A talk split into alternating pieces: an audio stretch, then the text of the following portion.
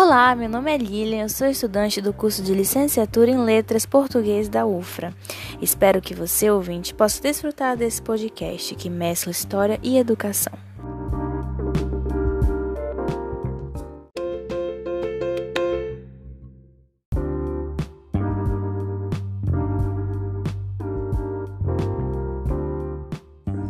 A Idade Contemporânea inicia em 1789, no primeiro ano da Revolução Francesa, que foi um movimento que procurou romper com o antigo regime, pois a burguesia estava descontente com o então governo de Luís XIV.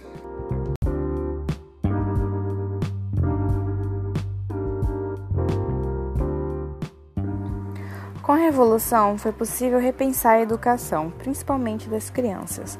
Nesse podcast, você conhecerá alguns dos pensadores educacionais contemporâneos.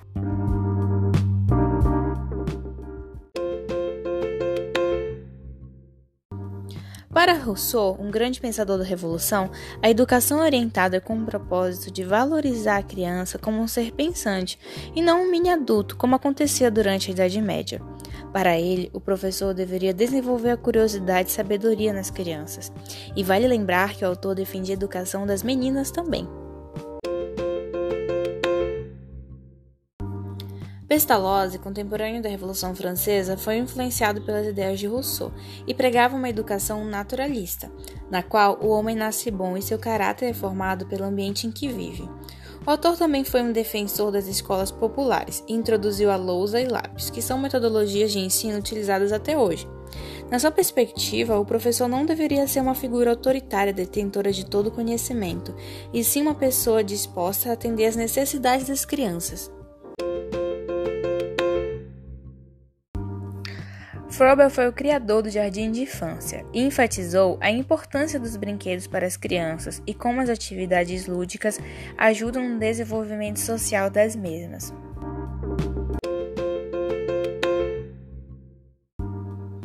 Maria Montessori também afirmou a importância dos brinquedos para as crianças e propôs a utilização de jogos e diversos materiais de apoio aos conteúdos escolares, com o objetivo de facilitar o aprendizado dos pequeninos.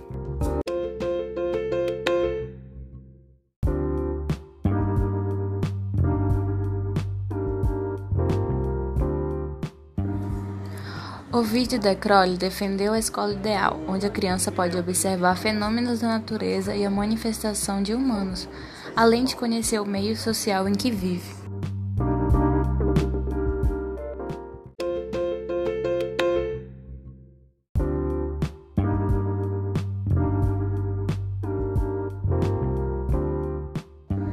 Claparede tinha suas ideias alinhadas com a educação funcional, que visa criar na criança um comportamento que satisfaça suas necessidades orgânicas e intelectuais.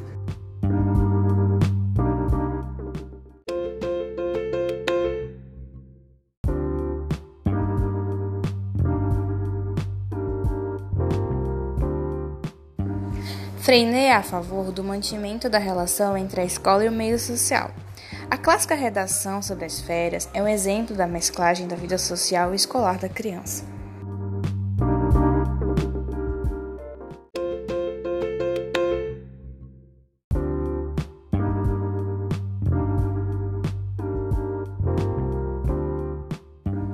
Cecil Redi foi o fundador da Escola Nova em 1889.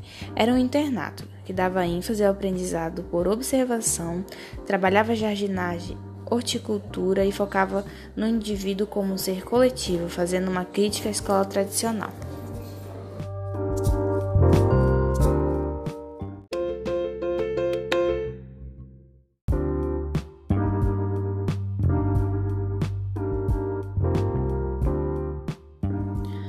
John Dewey acreditava que o ensino deveria ocorrer pela ação, ao contrário da instrução.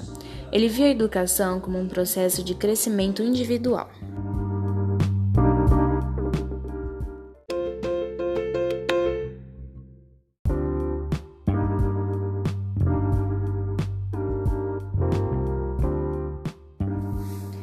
Piaget considerava que a escola deveria fornecer ensinamentos morais, sociais e cívicos aos alunos. Ele focava no desenvolvimento natural da criança.